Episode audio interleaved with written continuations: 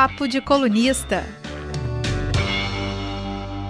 acredito que já estejamos ao vivo aqui na nossa live do Papo de Colunista, nossa, nossa live semanal do Papo de Colunista, nesse formato livecast, em que eu, Leonel e Beatriz trazemos toda semana um convidado para ser entrevistado. A gente procura gente muito importante para esse papel. E por isso, hoje, nós temos aqui conosco o senador Fabiano Contarato. Senador, está senador, como ele gosta de dizer, mas é delegado de polícia, passou por diversas delegacias de Vitória, do Estado do Espírito Santo, professor universitário, meu professor, inclusive, guardo com bastante carinho as aulas que eu tive de direito penal e processual penal, apesar de detestar direito hoje em dia.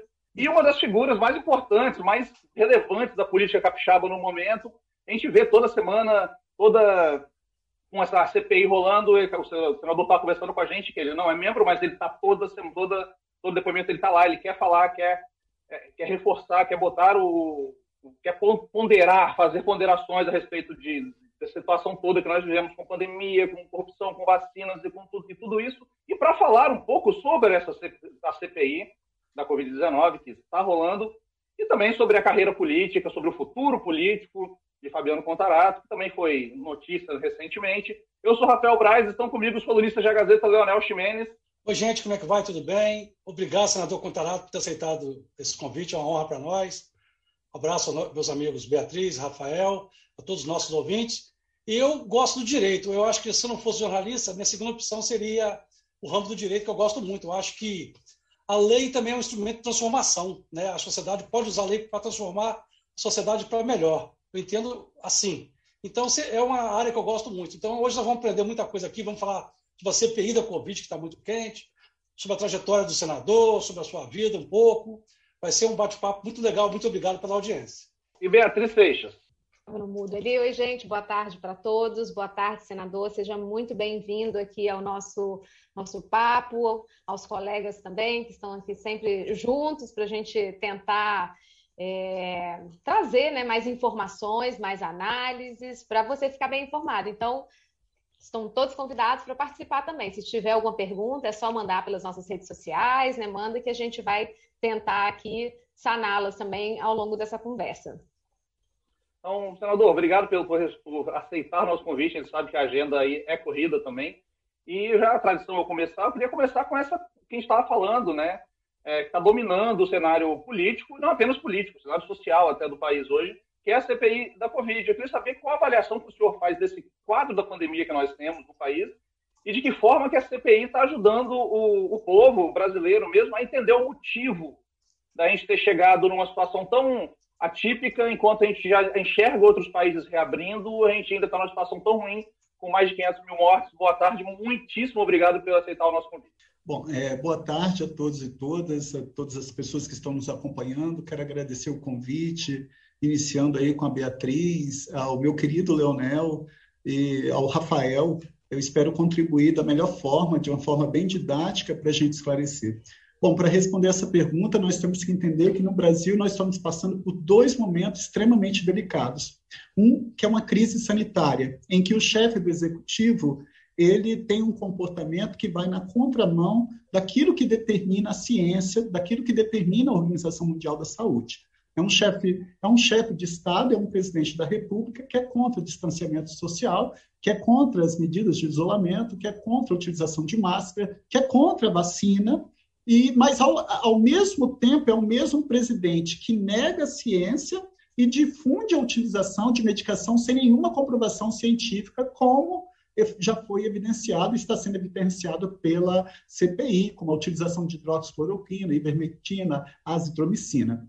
É, esse mesmo presidente, nesse momento de, de, violação do principal bem jurídico, que é a vida humana, respeito à integridade física e à saúde, ele tem negado aquilo que é elementar para a população brasileira, que é a vacina no braço, que isso já poderia ter sido feito. Por isso, a relevância, e que eu vou falar daqui um pouquinho sobre o trabalho da CPI. O outro momento que eu reputo extremamente importante também no país é um momento político.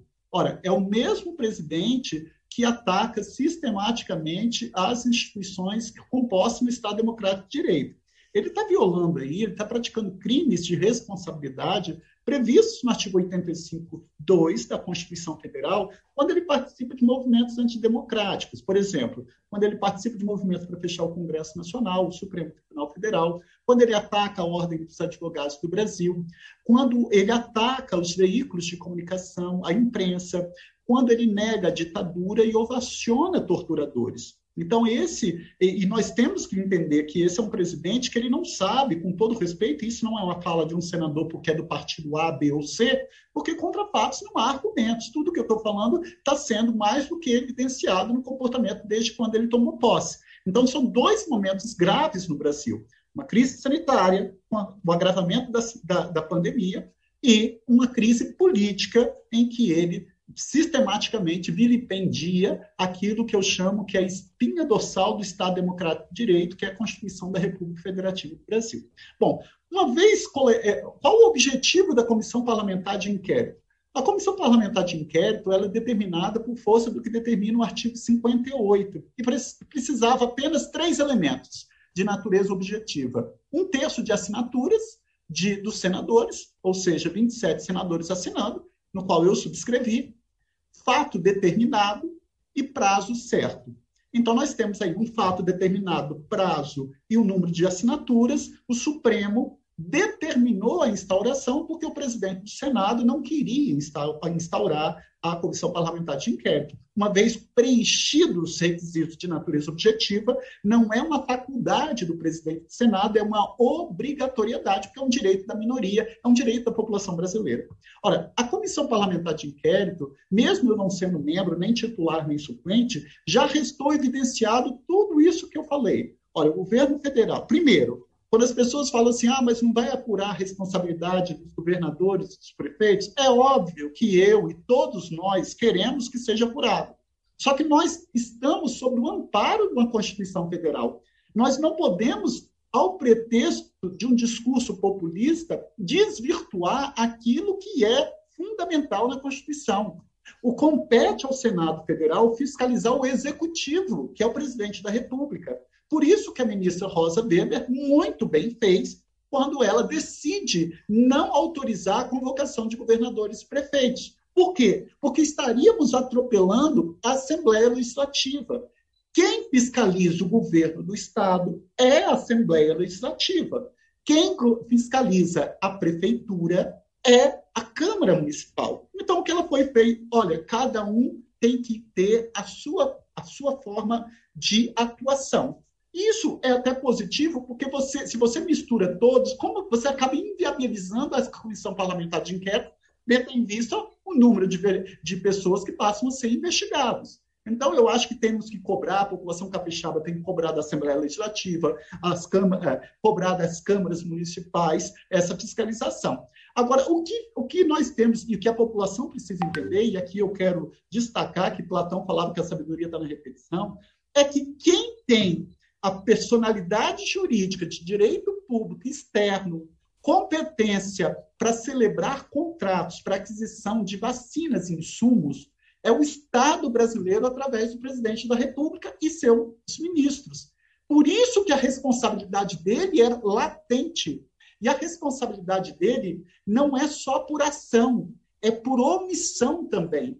E isso não sou eu que estou falando. Isso o Código Penal ele é claro quando ele no artigo 13, parágrafo 2 a linha A, ele diz: a omissão é penalmente relevante quando a gente tenha por lei obrigação de proteção, vigilância e cuidado. Ora, se o artigo 6 da Constituição, ratificado pelo artigo 196, determina que a saúde pública é direito de todos, mas é dever do Estado brasileiro, se o presidente se nega, como ele negou, 101 ofertas da Pfizer para aquisição de vacina. Ele está violando o principal bem jurídico, que é a vida humana, o respeito à integridade física. Daí a responsabilidade dele. E digo até mais: não é a responsabilidade a título de culpa, que é aquela, aquele comportamento sem intenção, por imprudência, negligência ou imperícia. A responsabilidade dele é a título de dolo. Talvez você possa não concordar que tenha sido um dolo direto. O que é dolo direto? O artigo 18 fala, diz-se o crime doloso quando a gente quer o resultado. Ah, ele queria agravar a pandemia? Se você falar, não, ele não queria, mas o legislador coloca uma conjunção alternativa, ou assumir o risco de produzir o resultado. Então, quando ele difunde a, que nós tínhamos que utilizar a imunidade de rebanho, ou seja, quanto mais pessoas sendo contaminadas, melhor, ele está assumindo, no mínimo, assumindo o risco do agravamento dessa pandemia, imperativo a responsabilidade dele. Não só dele, mas quem de qualquer forma concorre para o crime responde pelo mesmo crime, conforme determina o artigo 29. Então, daí a responsabilidade dos ministros da Saúde, do ministro de Relações Exteriores, que só atrapalhou a aquisição da vacina, os insumos da China, que era um dos principais é, é, é, parceiros do Brasil, abalando a relação diplomática. Então, foram vários momentos que foi já evidenciado nessa CPI já foi evidenciada a existência de um gabinete paralelo. Olha, isso não existe dentro do Estado Democrático de Direito. O que, que é o servidor público? Para isso que existe o Ministério da Saúde. O ministro Mandetta e o Tati foram ouvidos e falaram que eles não tinham autonomia no Ministério da Saúde. Isso é muito grave. Nós estamos diante de um, de um governo que tem um gabinete paralelo centrado na, na, difusão, na utilização de medicação seria uma comprovação científica. Nós temos também, ele, o próprio Ministério da Saúde fez um, um aplicativo chamado Traticov, ou seja, você colocava lá os sintomas da, da, da Covid-19, ele já te prescrevia para eh, hidroxicloroquina ou ivermectina. Então, eu acho que eu me alonguei na resposta, mas é porque eu tive que explicar esses dois momentos pelo qual nós passamos. Senador, assim, é, falando na, na, CPI, né, é, existe uma, uma descrença entre muitos brasileiros de que CPI não dá em nada, e tem aquela fala, famosa frase, né, ah, vai dar em pizza, é, mas ao mesmo tempo a gente né, vem acompanhando a quantidade de informações, é, de, de é, elementos mesmo que, que trazem, né, que é, contribuem para a gente entender tudo isso que o senhor acabou de, de colocar. É, de, na prática, né, o senhor, tanto como cidadão quanto como parlamentar, o que a gente deve esperar dessa CPI, assim, na prática mesmo, ou se a gente vai ficar com tantas coisas sendo trazidas à tona e, e, e o desfecho dela talvez não seja o, esperado né, pela, por parte da população, e até porque a gente tem a questão política, né, o Centrão ele, ele permanece ainda ao lado do, do presidente, então isso pode influenciar. Então, eu queria que o senhor trouxesse o quanto esses elementos de fato né, podem contribuir para a gente ver um, um desfecho que não seja só a discussão e que tantas informações importantes estejam sendo trazidas, mas que fiquem só nessas informações. Bom, obrigado, Beatriz, pela, pela, pela, pela pergunta, porque eu acho ela extremamente relevante. É, é, acho que nós temos que esperar, e isso já está acontecendo. São dois efeitos da Comissão Parlamentar de Inquérito ao término dela. Primeiro, um durante a, a comissão, porque isso eu já vejo, verifico a modificação.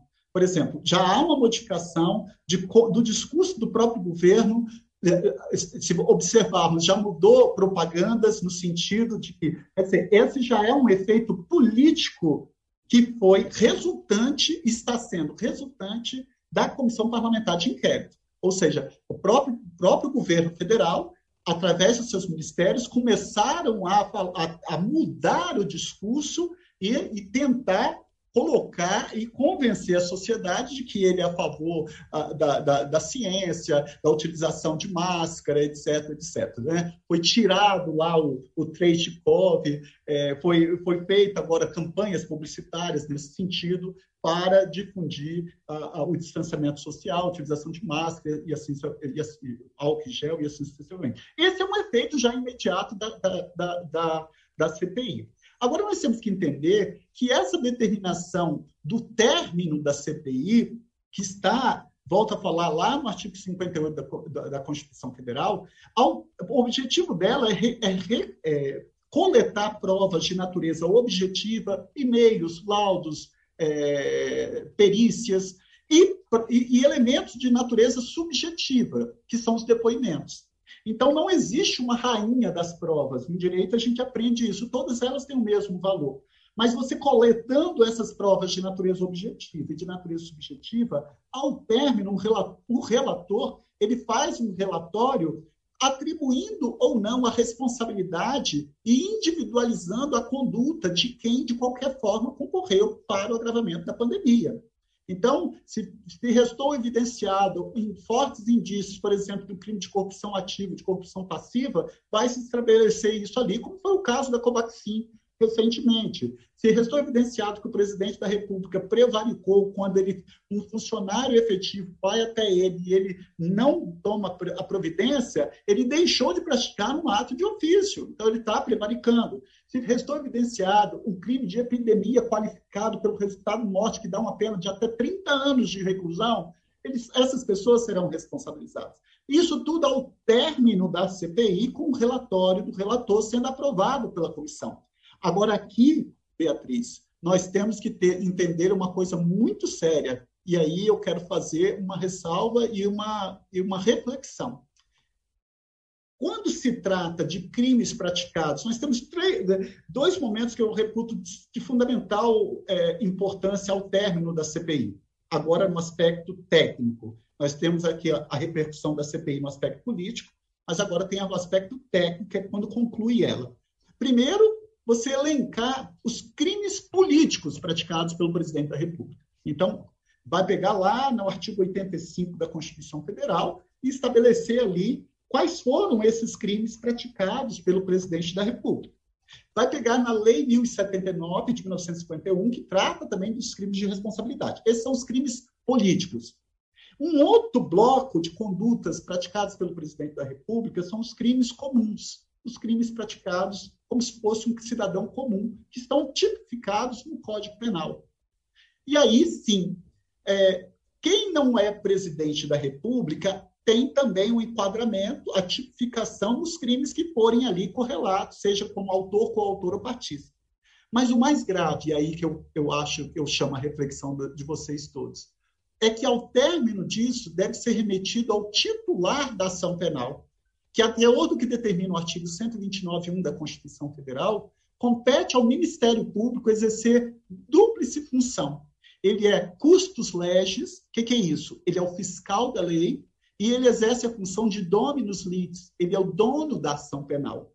E só tem uma pessoa que tem competência para processar o presidente da República, que é o Procurador-Geral da República.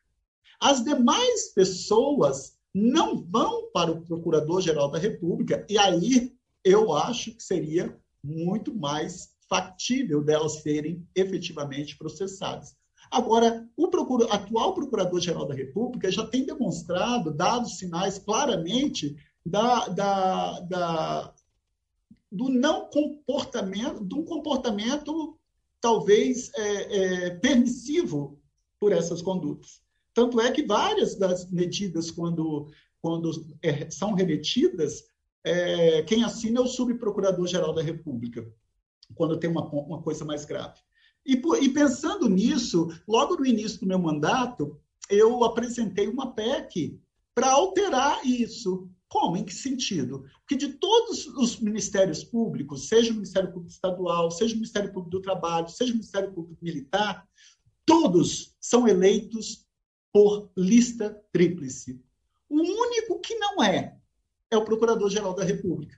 Então a minha, o meu, a, a minha PEC era justamente para alterar isso, falando, olha, a escolha do Procurador-Geral da República deve ser feita em cima de uma lista tríplice escolhida pelos seus membros, como ocorre em todos os ministérios públicos. E, infelizmente, nós não temos isso como aprovado. Porque se nós tivéssemos aprovado essa alteração, hoje, agora, na sabatina, ou o presidente ficaria adstrito a escolher um dos três daqueles que foram eleitos pelos seus pares, ativos e inativos, do Ministério Público Federal. E aí sim, nós poderíamos reforçar aquele princípio da impessoalidade em que ele teria uma total isenção e autonomia de exercer o mandato de Procurador-Geral da República como um guardião da Constituição Federal. Então, o desfecho é esse: é atribuir a responsabilidade, mas nós temos que ter a ciência de que quem vai receber isso vai ser Procurador-Geral da República nas condutas atribuídas ao Presidente da República e as demais instâncias do Poder Judiciário e do Ministério Público para quem não tem a prerrogativa do inerente ao cargo, no caso do chefe maior do Executivo brasileiro, que é o Presidente da República. Senador, é, a gente sabe que para um pedido de impeachment, de afastamento prosperar, é preciso preciso basicamente duas condições. É a base jurídica né, para esse pedido de afastamento, o senhor, pelo que o senhor colocou aí, essa análise, essa base, no seu entendimento, já existe, até de sobra, né? mas tem também que ter uma base, ou seja, uma correlação política que permita esse afastamento. Porque não adianta só a base jurídica se o Congresso Nacional rejeitar esse, eventualmente esse pedido. Né? É, é, é, tem que ser uma maioria qualificada, não é um processo simples. Hoje, o presidente parece que confia muito na sua base do Centrão, a que ele formou há, pouco mais de um ano atrás, a quem ele está dando até acusado de dar um orçamento paralelo. E hoje ele fez declarações muito graves em Mato Grosso do Sul e Ponta Porã sobre a CPI e sobre esse processo de querer acusar de corrupção na compra de vacinas. Né? Ele falou o seguinte, mais ou menos: né? É, não são sete bandidos se referindo aos membros da CPI, ou que são oposição a ele, ou que têm uma postura de que vão me tirar daqui. Né? Ele fala que confia no, no que ele chama do, dos seus amigos no Congresso Nacional, que estão ajudando a apoiar, apoiá-lo é, em alguns projetos que ele. Não, só um minutinho, que eu acho que, o, eu acho que ele caiu. Então, é bom a gente. Eu acho que ele estava travado ali já há algum tempo a imagem dele, né? A gente viu que tinha, que tinha travado. Numa careta bem bem feio, inclusive, mandou é difícil travar, né? Ficar com, com a gente vai convidá-lo de volta para a live, mas é bom a gente falar também essa base jurídica que, que o senador Fabiano Contarato mostra é um dos grandes é, que recebe muito elogio por isso, né? Todas as redes, porque ele não apenas acusa, né? Fala que o presidente deve cair por isso, por aquilo, isso deve ser feito. Ele, ele fala e já pondera em cima, já bate na tecla, já bota os artigos já como professor de direito penal, como eu falei, que ele foi para mim no caso. Leonel também caiu agora, então tá uma maravilha. Tá, oh, me, ligaram, me, me ligaram. Ah, tá uma maravilha isso aqui hoje. É, claro que tá chiando quando eu falo, eu tô ouvindo bem. Você tá ouvindo, Beatriz? Tá ouvindo chiando quando eu falo? Então, tá ouvindo chiando tá quando chiando, eu falo? Tá chiando bastante. Os problemas técnicos resolveram surgir todos ao mesmo tempo. É, então, mas antes não estava, não? Não, não estava, não. Você está bem, né? Você está aqui, já está de volta com a gente. Aqui, Dona está de volta. É, trocou de lugar com a Beatriz, que deve, ter, que deve ter bagunçado a vida do Farley toda aí na, na ordem do, do, do, da arte, do quarto de colunista. Mas eu estava falando né, que o senador tem muita base jurídica, como professor de direito, como é, delegado, como jurista, que é para essas argumentações dele. A gente pode perceber isso no, por tudo que ele falou com a gente aqui até agora, né? É bem, bem impressionante. Sim, ele tem traz justificativa, né? Assim, não é só, é, não parece que seja um discurso político ideológico, né? Ah, sou contra o presidente só por ser. Ele realmente traz assim essas informações é, baseadas no, no, que diz a Constituição, né? No que diz os regimentos das, das casas legislativas, enfim, então, acho que isso ajuda a gente a entender também os processos, né? Até mesmo em relação a, a, a esse resultado que ele estava falando, que a CPI pode render, porque às vezes no nosso imaginário a gente pensa que só depende dos parlamentares. Então, são eles, se o negócio não foi para frente, foram eles que não, não tiveram a capacidade ou não tiveram a vontade suficiente para poder é, fazer valer. Então, eu acho que esse esclarecimento que ele trouxe é, é importante para a gente entender todo o contexto e, e, e também entender as articulações né, no, no, poder, assim, por que, que o presidente quer que quem esteja na PGR seja um aliado, quem esteja nos órgãos né, também de, é, de, de, de regulação, de, de controle, então é, a, a, fala do, do, senador foi importante nesse sentido. Gente, é, nós estamos aqui ainda esperando para ver se o, o senador volta. É, Leonel, que está em contato, você está em contato com ele, Leonel, com assessoria é, também? Pedi para eles tentarem reconectar, ah, ele, esperando ele, ele, na... ele está de volta já aqui na sala, só está com a câmera tá fechada ainda. Tá, tá ah, então ótimo, então a gente é. vai conseguir retomar. Então é, que até... Oi, voltamos. Ah, o, o, o, o voltou, gente, tem que parar de tem que parar de falar mal do senador agora que ele voltou aqui para falar. eu ia falar assim, eu gosto de falar assim, é, é particular o assunto? Ah, não, ah, então não quero saber não. Só quero saber se for particular. Não, a gente continua gravando aqui, senador. A gente estava junto, eu estava falando justamente que essa, como essa a, a base jurídica que, que você tem de professor, de jurista, meu fone de ouvido caiu aqui agora, mas essa base jurídica, como ela ajuda nessa, nessa argumentação, né, na sustentação das suas posições é, políticas, Leonel, eu acho que você pode retomar a pergunta é, agora, senador, eu, vou, eu, queria, eu vou baixar para pegar resumir, meu fone só aqui. Só para resumir rapidamente, é, não basta uma base jurídica para afastar um presidente da República. Há também que ter uma correlação política favorável, né? O presidente hoje de Mato Grosso do Sul, Ponta Porã, é, xingou a CPI, os sete membros que são ou de oposição ou de independente, chamou eles de bandidos, né? E disse que ninguém vai tirá-lo do poder e que ele tem os amigos do poder legislativo. O senhor está dentro do Congresso Nacional, tem experiência já, só pode nos dizer, hoje teria efetivamente condições é, políticas de afastar, aí não jurídicas, políticas de afastar o presidente, ou, ou esse ambiente terá, terá que ser construído, ou ainda vislumbra a possibilidade? O que, que o senhor acha dessas condições políticas para afastar ou não o presidente da República?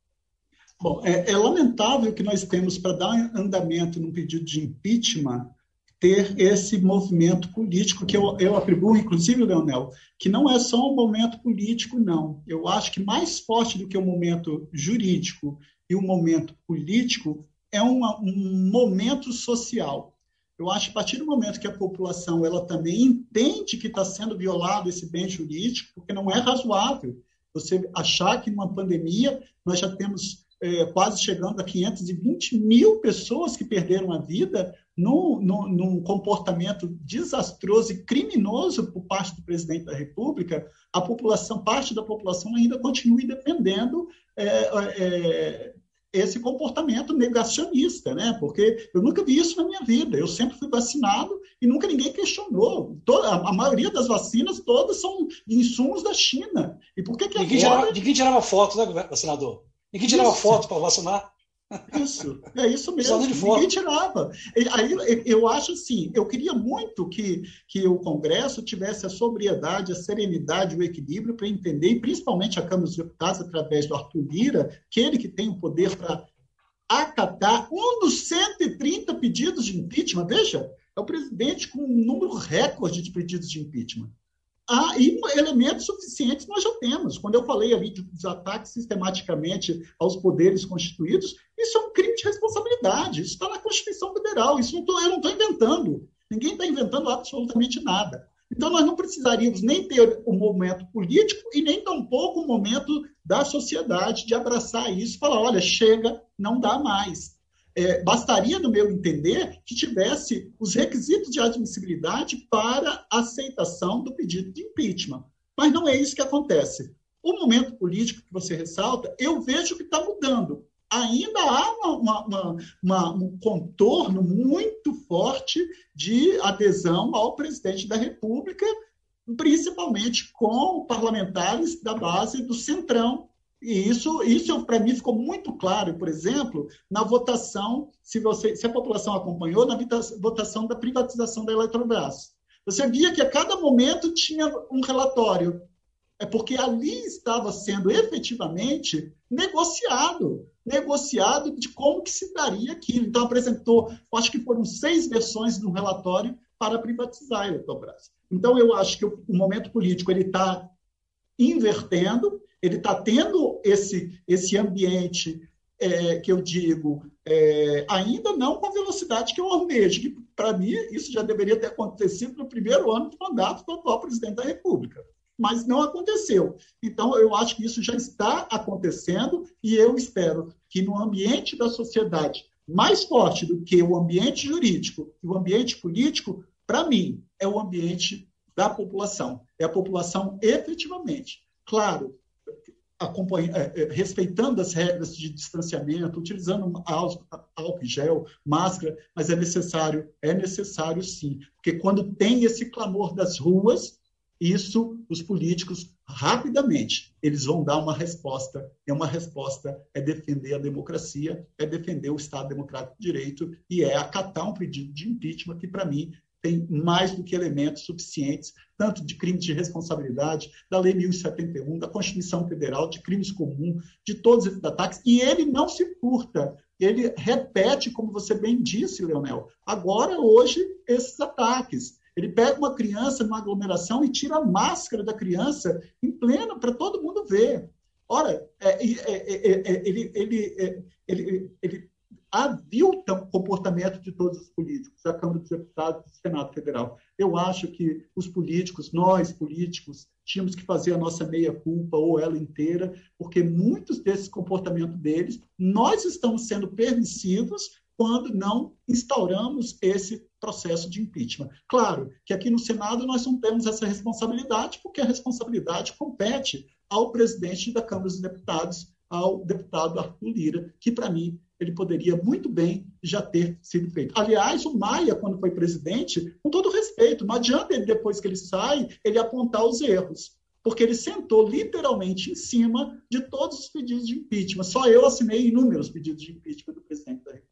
Então, eu acho que esse momento político está mudando, num ambiente mais favorável, mas ainda não é, é não tem como eu falar que é para mais ou para menos, e, mas eu acho que o movimento social e a sociedade ela tem que acordar, ela tem que entender que isso não é uma fala, volta a frisar, a minha fala aqui não é porque, porque eu seja um senador de oposição, não, poderia ser, o presidente da República poderia ser do meu partido. Se tivesse o mesmo comportamento, eu estaria tendo a mesma conduta, porque um dos princípios que rege a administração pública é a impessoalidade, e isso é sagrado na Constituição Federal. É. O senhor não é membro da CPI, o senhor participa eventualmente fazendo perguntas, porque eu sou senador, né? Tem esse direito, mas não pode, não tem direito a voto. O Espírito Santo só tem um membro na CPI, mesmo assim na condição de suplente, que é o senador Marcos Duval, né? Tem, tem participado eventualmente da, da CPI. Eu gostaria que o senhor pudesse, poderia fazer uma atuação, é, uma avaliação da atuação dele? O que o senhor tem achado da, da, já que é o nosso representante na CPI, efetivamente o nosso representante, qual a avaliação que o senhor faz da, da atuação do senador Marcos Duval, seu colega de bancada? Olha, nós temos que respeitar, assim, é, primeiro que a composição da Comissão Parlamentar de Inquérito, é, eu vejo muitas pessoas me questionando, e a própria imprensa pode questionar, a, a, a, o, o senso comum pode questionar, ah, mas o senador Renan Calheiros é o relator. Quem é o senador Renan Calheiros para ser relator de uma CPI? Nós temos que entender que numa democracia é assim. Ora, não fui eu que escolhi o senador Renan Calheiros. Primeiro que não faço parte. Mas quem tem a maior representatividade, e aí vai a representatividade por partidos. Então, se você pega o MDB, que tem vários senadores, o PSD, o Podemos, etc., etc., então eles que acabam elegendo quem vai ser o, o, o presidente, vice-presidente e o relator. Ah, mas foi ruim a escolha. Isso foi uma decisão daquele grupo que ali estava. Então, nós vivemos uma democracia. Eu sou um eterno defensor e amante da democracia. Tem que respeitar. É isso que tem que ser feito. Então, só para justificar, porque muitas pessoas falam assim: ah, mas esse é presidente, ou esse, esse relator, eu não gosto, etc, etc. Olha, nós estamos vivendo uma democracia e foi eleito pelos seus pares. Se o MDB entendeu que deveria eleger ele, isso é um problema do partido MDB não é problema meu, não é problema dos outros senadores. Agora, com relação à atuação dos senadores, nós temos que entender que existem senadores que são da base do governo e existem senadores que são da base mais progressista e, no caso, que são de oposição ao governo, tendo em vista esse comportamento. Então, eu não quero entrar muito no mérito do, pelo, pelo comportamento do senador Marcos Duval, que é o meu colega, por uma questão ética. Né? Agora, ele tem, uma, ele tem uma adesão maior ao presidente da República, e isso é um fato em conteste.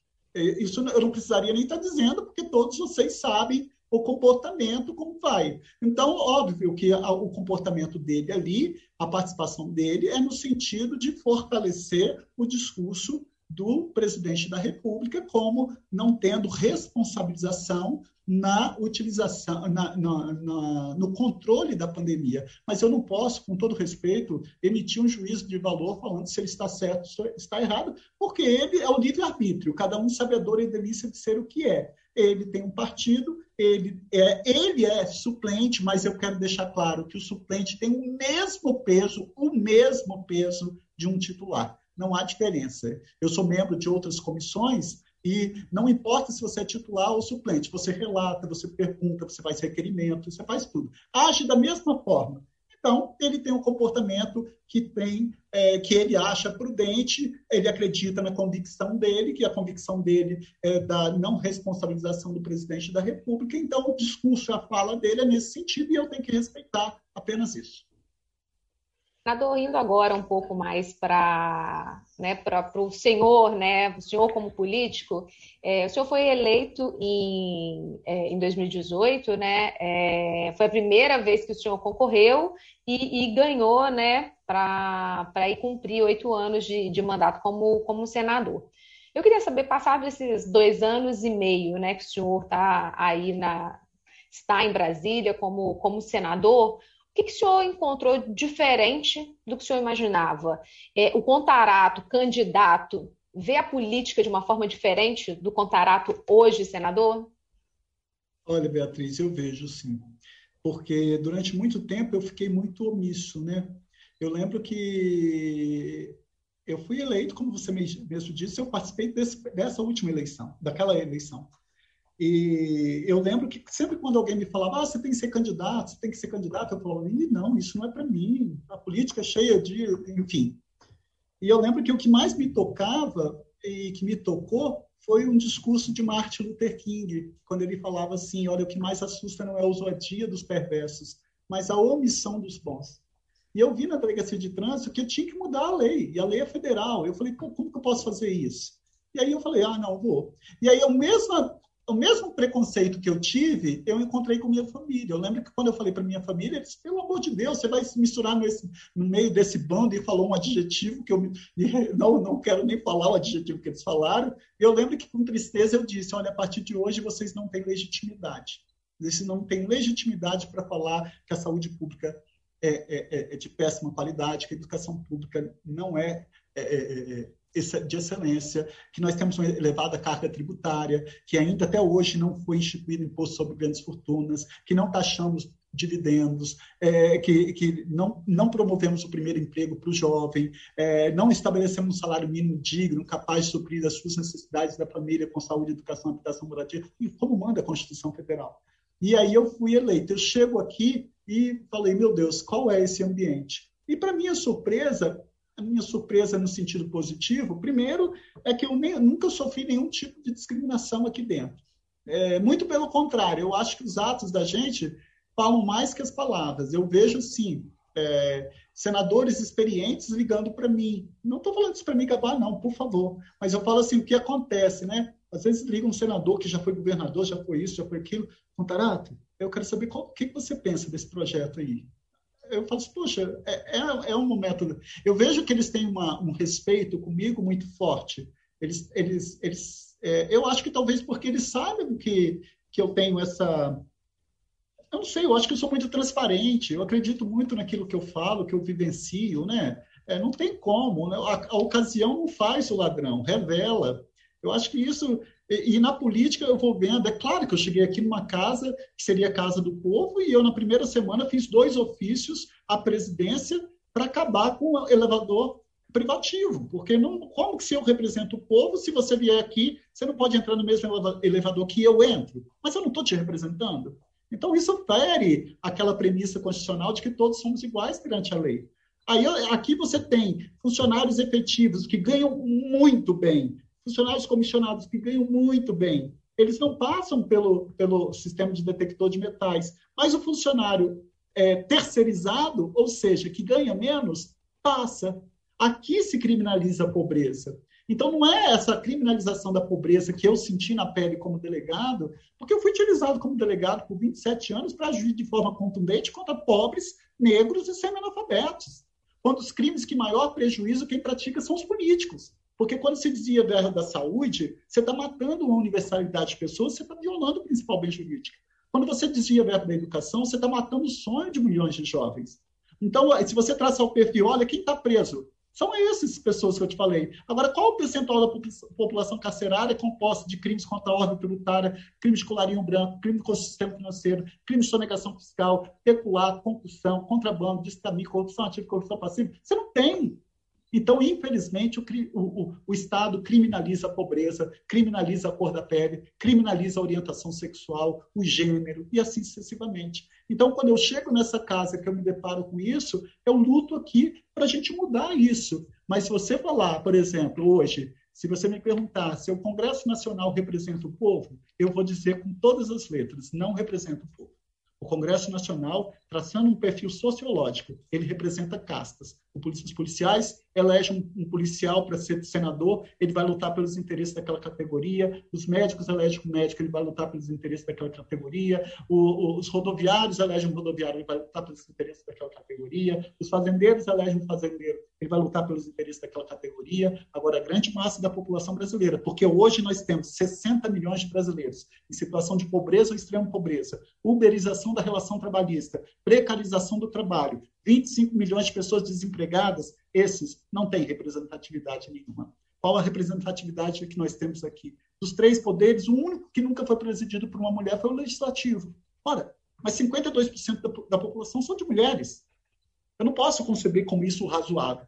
Então, eu acho que o, o que mudou hoje é, é que eu vejo aqui que existem políticos de, com, extremamente bem intencionados, predispostos a mudar, a lutar por uma sociedade melhor, e que daquele senso comum que a gente rotula todo mundo é muito ruim. Eu lembro que logo que eu fui eleito, no outro dia, nem tomado posse eu tinha, foi logo em outubro, é, uma mulher me parou, me apontou o dedo e falou: vê se você não vai virar corrupto e vagabundo. Eu falei assim: meu Deus, eu nem, nem tomei posse.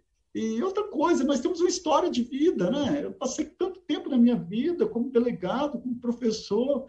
É, eu sempre pergunto assim: qual vai ser o, o legado que eu vou deixar para o Espírito Santo e para o Brasil? Qual é a digital que a gente vai deixar para construir uma sociedade mais justa, fraterna e igualitária? Então, hoje eu tenho uma percepção diferente. Hoje eu falo para todo mundo: olha, para os jovens, filiem-se a um partido. Escolha aquele que você tem maior aderência de identidade ideológica, mas vá. Você nem precisa ser candidato, pode ser e pode não ser, mas faça parte desse processo. Porque ser cidadão não é apenas viver em sociedade, mas é transformar essa sociedade. Senador, até pegando um pouco de carona na, na, nessa resposta do senhor, é, as redes de apoio, essa, a, a, base dura de sustentação ainda do, do, presidente Jair Bolsonaro, atacam muito o senhor hoje dizendo que a sua eleição foi um equívoco, que você foi votado como ah, é delegado, apoia o presidente, apoia o Bolsonaro. É, é, você acha que isso aconteceu mesmo? Você acha que aconteceu esse equívoco de achar que o senhor estava alinhado a, a uma visão policialesca da coisa, por, por ter uma história como delegado? E, e, é complicado esse estereótipo do, como você mesmo falou, do policial na política, né? Do, você vive, sentiu isso aí um pouco, quando é uma obrigação, uma, uma cobrança disso? Olha, eu acho que foi assim. Quem fala que foi enganado, com todo respeito, não me conhecia, porque eu, quando delegado, antes da antes de trabalhar na delegacia de trânsito, acho que ninguém sabe, poucas pessoas sabem. Eu percorria todos os presídios, todos os presídios do estado, para falar sobre a Lei 9455, que é a Lei de Combate à Tortura. Eu colocava todos os agentes penitenciários, diretores de prisional, e falava, olha, existe a responsabilidade civil penal sobre crime de tortura. O que é crime de tortura? Constitui crime de tortura constranger alguém ah, com emprego de violência, grave ameaça, intenso sofrimento físico mental. Explicava um a um. Ou seja, eu estava sempre lutando pela defesa dos direitos humanos. Eu participo, na delegacia de trânsito, eu sempre humanizava. Meu celular, é, até hoje, está aqui, tem contato de todos os pais, mães, ainda hoje. Eu sei de um acidente que acontece aí, ligo para a família, me coloco à disposição.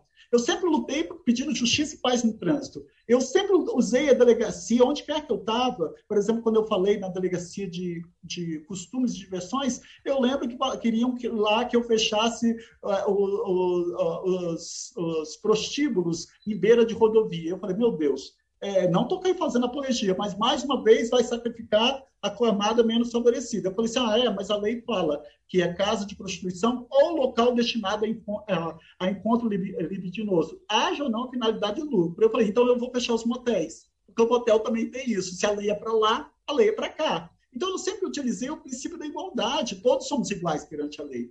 Eu tive na delegacia de trânsito, eu, eu, eu apurei um inquérito de um colega meu de faculdade que era juiz de direito eu apurei contra um delegado do meu concurso. Então, eu sempre agi é, combatendo a essa violação, a essa desigualdade, defendendo os direitos humanos, etc, etc. Ora, no meu, na minha campanha eleitoral, a mesma coisa. Minha, minha, sempre minha bandeira foi combate à corrupção, é, assegurar a, a, a, a, redução da desigualdade social, lutar pela, pelas mulheres, pelos negros, pelos pobres, pelos índios.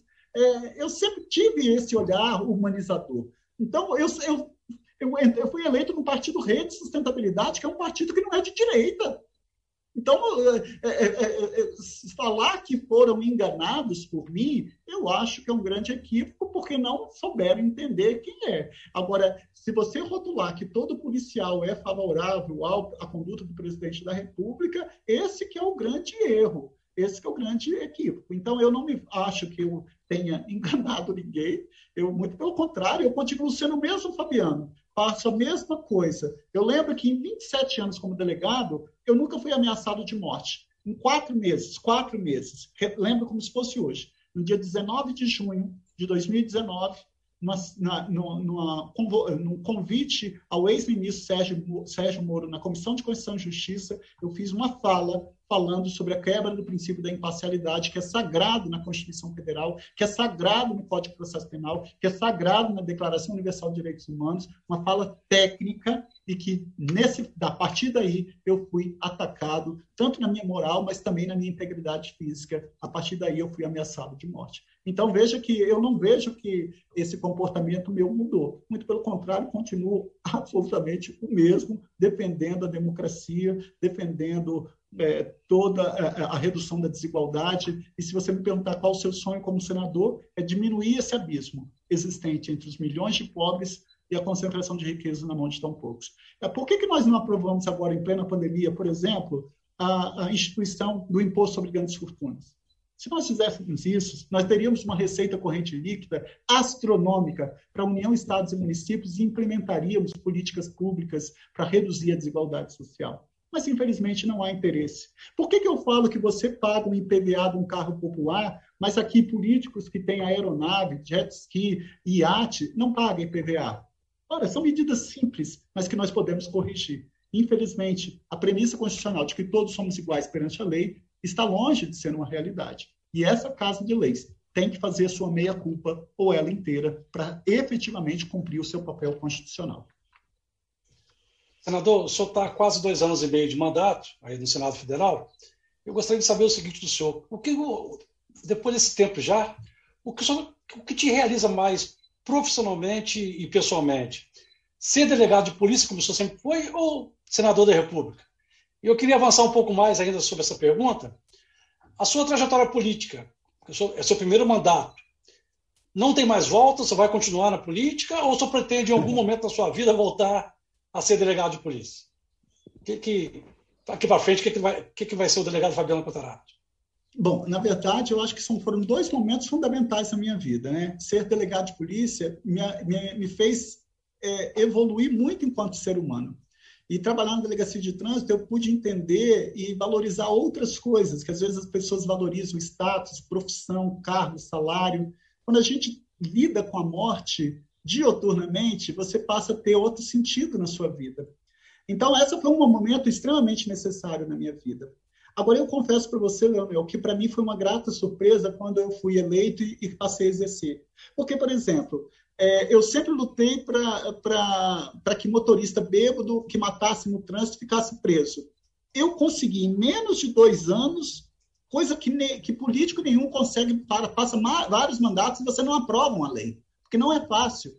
E eu consegui alterar o Código de Trânsito Brasileiro, que vai ter aplicação no Brasil todo, ou seja, determinando que não cabe substituição de pena. Então você fala assim, poxa, você pode fazer algo além. Então, essa função aqui, hoje, está me realizando no sentido de que eu posso fazer um bem maior para uma universalidade de pessoas, para quase 220 milhões de brasileiros e brasileiras. Então, eu estou muito contente com minha atuação, tenho minha consciência tranquila, é, sei que eu posso errar, mas não é um erro por má fé. Vou continuar aqui. Agora, com relação à possibilidade de continuar na política, eu vejo assim, eu fui eleito por um mandato de oito anos. É óbvio que, terminando o mandato, ou não sei, o ano que vem, a gente não sabe o que, que, que reserva a gente. Mas eu sempre fui, eu sempre fui instigado a desafios. Então, se isso for acontecer, se for uma vontade do partido, se for uma vontade da população capixaba, eu vou estar aí. Agora, se não for, eu vou voltar a tocar minha vida normalmente, vou, vou voltar a advogar, como eu já sou inscrito na OAB, e vou cuidar da minha família, da minha vida da melhor forma possível. Então, isso, se eu vou ser, continuar sendo político ou não, para mim é uma questão de tempo e de, de, de construção de projeto de governo para o Estado, para o país, e aí sim, dentro do partido, se eles falarem assim, ah, Contarato, você tem o perfil bom para ser candidato, tudo bem, eu vou ser. E eu não quero mais pecar, Leonel, por omissão. Eu fiquei muito tempo omisso. E eu acho que agora, se você tem a oportunidade de fazer a diferença, pode fazer a diferença. Agora, é, eu confesso particularmente, por exemplo, mandato de oito anos como senador, eu acho muito tempo. Eu acho que isso tinha que mudar. Não estou falando que eu estou aqui, não. É o que eu acho muito tempo. Eu acho que eleições de dois em dois anos, isso é prejudicial para o país. Eu acho que as eleições tinham que se concentrar tudo num período só. Porque eu vejo aqui, se não passar, é, se nós não aprovarmos medidas significativas esse ano, o ano que vem é ano eleitoral. E fatalmente isso não vai ser debruçado, nós não vamos enfrentar esses temas. Então, eu acho que quem perde com tudo isso é a população brasileira. O senhor é o único senador homossexual assumido, pelo menos, da, da, que a gente tem no Brasil hoje. E, e, também recebe muitos ataques nas redes sociais, mesmo principalmente de, de conservadores ou de, de direita. O senhor atribui isso à sua atuação política, esses ataques à atuação política, às suas posições que o senhor está mostrando para a gente? Que agora tem até, está até sendo, meu fone aparentemente morreu, né? Ou não, vocês estão me ouvindo? Melhorou, melhorou. Melhorou. Tá. É, meu fone deu uma mensagem aqui. Ele. É, a gente está recebendo muitas, muitas mensagens aqui falando que se soubesse que o senhor tinha esse posicionamento, não, não teria votado, mas é o que o senhor falou, o senhor sempre teve esse posicionamento.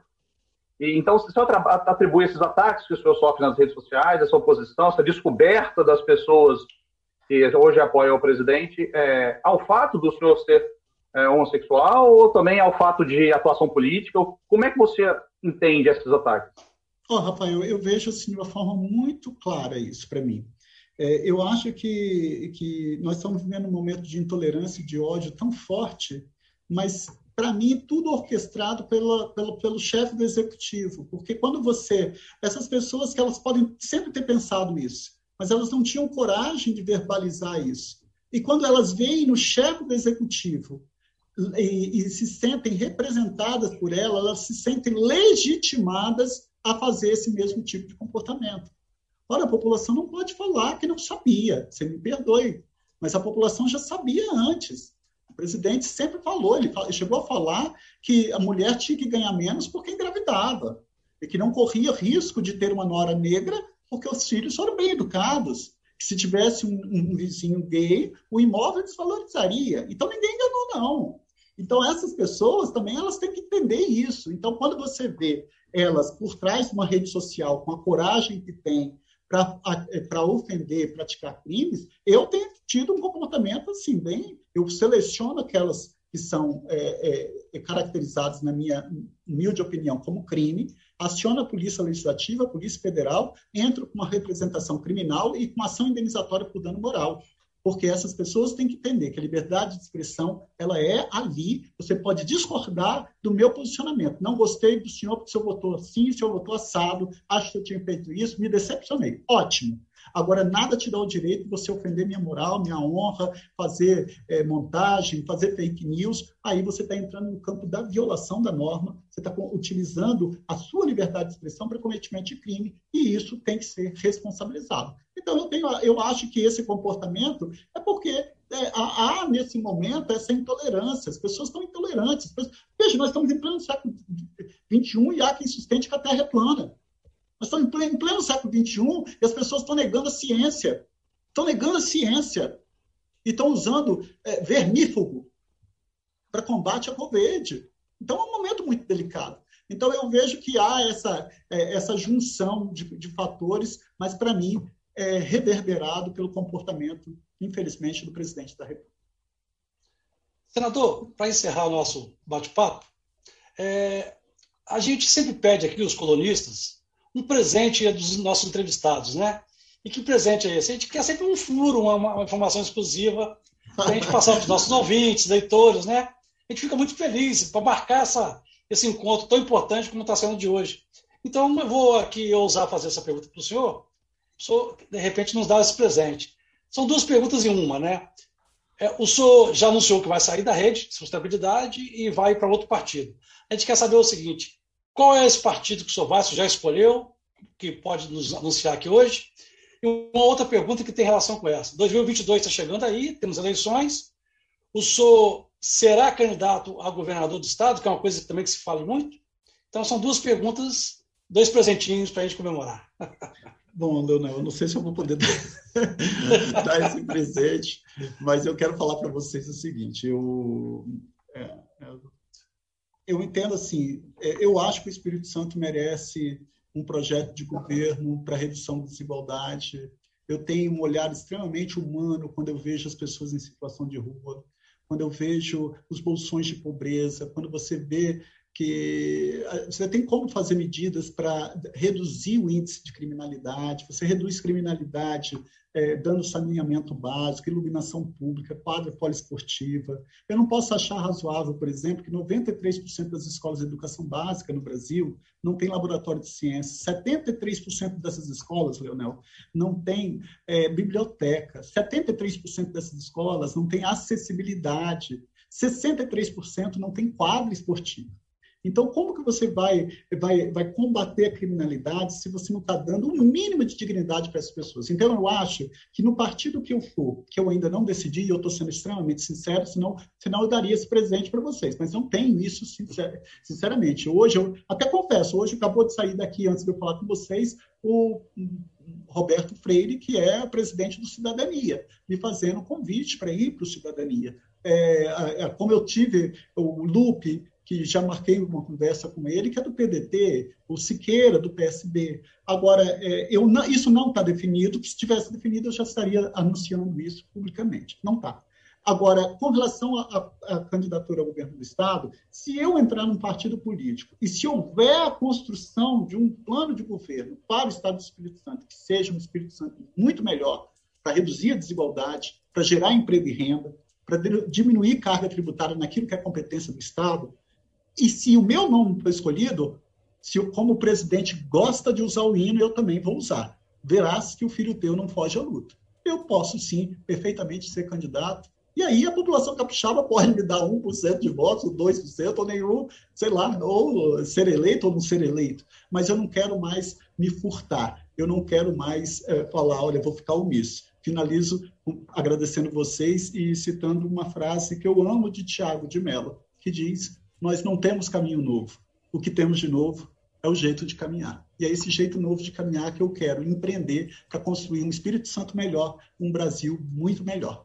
Muito obrigado a todos vocês. Então é isso, gente. A gente encerra o nosso papo de colunista aqui hoje. É, muita, muita gente participando aqui, muita briga nos comentários e tal.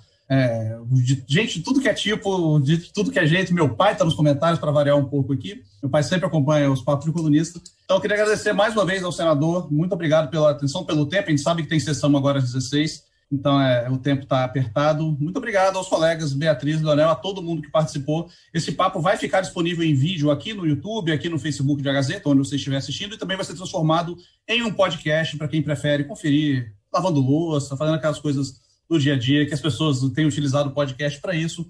Mais uma vez, obrigado, senador, meu querido professor também. Então, tchau. Você já Eu que agradeço, quero mandar um beijo para Beatriz, um abraço carinhoso, Leonel, para você, Rafael, meu Nossa. querido aluno. Eu quero encontrar vocês passando isso, eu sendo imunizado, dar um abraço forte, olhar nos olhos de vocês e falar: olha, vocês são muito importantes para mim. Conte sempre comigo. Deus abençoe. Obrigado, senador. Obrigado, obrigado, obrigado a todos. Tchau, tchau. Abraço, gente. Abraço, até semana que vem. Valeu, gente. Obrigado. Tchau, tchau, tchau. senador. Tchau. Abraço.